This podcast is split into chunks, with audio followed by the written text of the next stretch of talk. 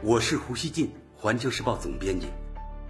我和环球时报拥有广大粉丝，同时呢又饱受争议。那么，胡锡进究竟是什么人？您可以通过我每天的蜻蜓评论而一探究竟。大家好，联合国大会这两天呢，正成为全球舆论关注的焦点。而其中的一般性辩论于美国时间二十四日开始，这是联大的重头戏。因为呢，一百三十多位国家领导人将在这一场合发言，阐述自己的政策主张。这一议程将持续大概一周的时间。德国新闻电视台说，这是联合国的外交竞争，也是窥见当今世界政治热点的窗口。在二十四日上午，也就是北京时间星期三深夜进行的第一场一般性辩论中，最引人注目的无疑是美国总统特朗普的发言了。今年呢，是他作为美国总统第三次出席联大一般性辩论。在前两次的发言中，特朗普的一些单边主义言论遭到各方批评。美国合众社称，与之前两次发言一样，特朗普继续强调美国优先愿景，这与大会的全球精神不符。美国哥伦比亚广播公司 CBS 说，特朗普的第三次联大演讲无疑是一次民族主义讲话。在超过三十分钟的讲话中，他的明确语录之一是：“未来不属于全球化主义者，未来属于爱国者。” CBS 评论说，特朗普在演讲中更多的集中在批评他认为不公平对待美国的其他国家，而不是围绕民主和人道主义的原则团结各国。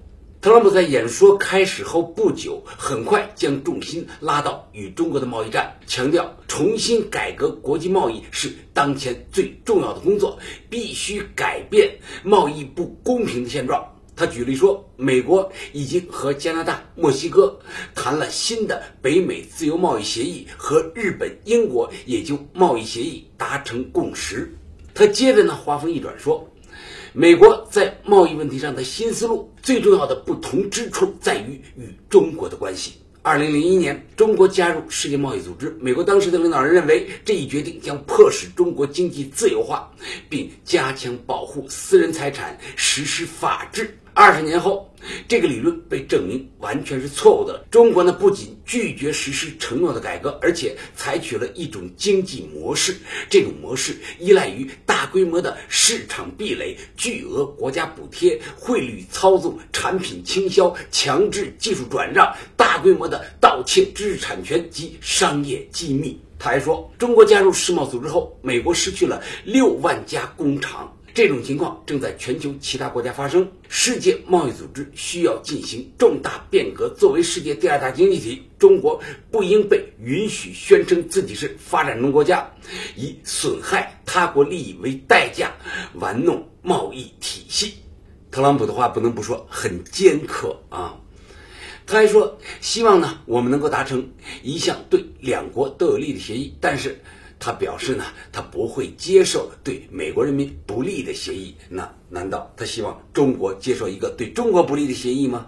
此外，特朗普还简短的提到香港问题。他说，中国选择如何处理这种情况，将在很大程度上说明他未来在世界上扮演的角色。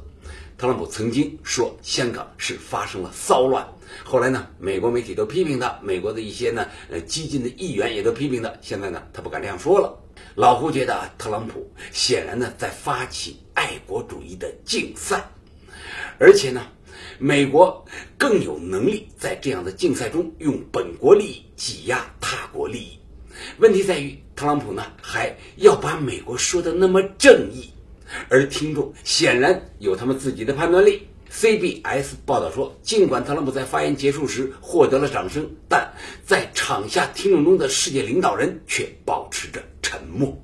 除了一般性辩论，气候行动也是这次联合国大会的主题之一。当地时间二十三日，联合国气候行动峰会闭幕。联合国秘书长古特雷斯说：“峰会见证了国际社会应对气候变化的雄心，取得了务实成果。包括一批全球最大的资产拥有者承诺，在二零五零年前投资碳中和领域。”峰会召开之前。古特雷斯呼吁各国带着具体的计划书，而非漂亮的演讲稿参会。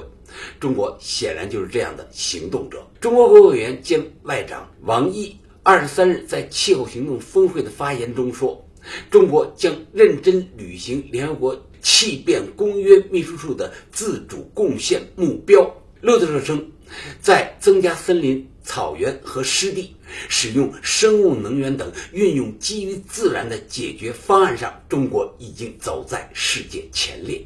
让外界吃惊的是，主导美国退出巴黎协定且多次缺席气候议题会议的特朗普，当天呢现身气候峰会。按照古特雷斯的要求，只有带来减排行动计划的人才能上台讲话。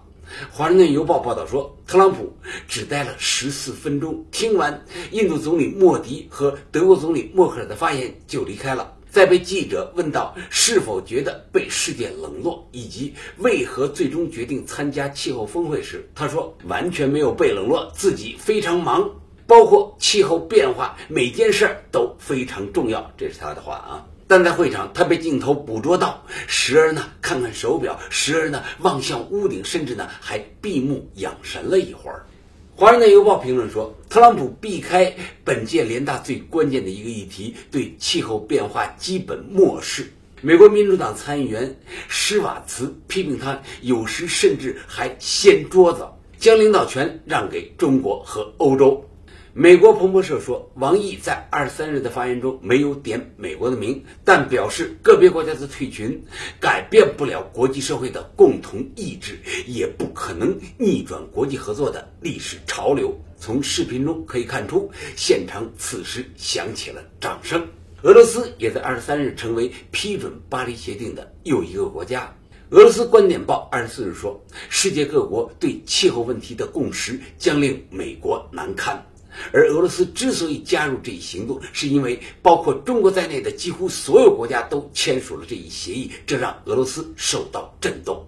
正当各国为应对气候变化献计献策时，在联大会议大厅一百米外，美国主办了一场全球呼吁保护宗教自由活动。CNN 评论说，美国将宗教自由会议安排在联大讨论气候变化期间，可能是为了化解尴尬局面，因为美国在气候变化问题上已经被边缘化。香港南华早报二十四日报道说，特朗普没有在宗教自由会议上提及中国和新疆问题，这让一些活动人士非常失望。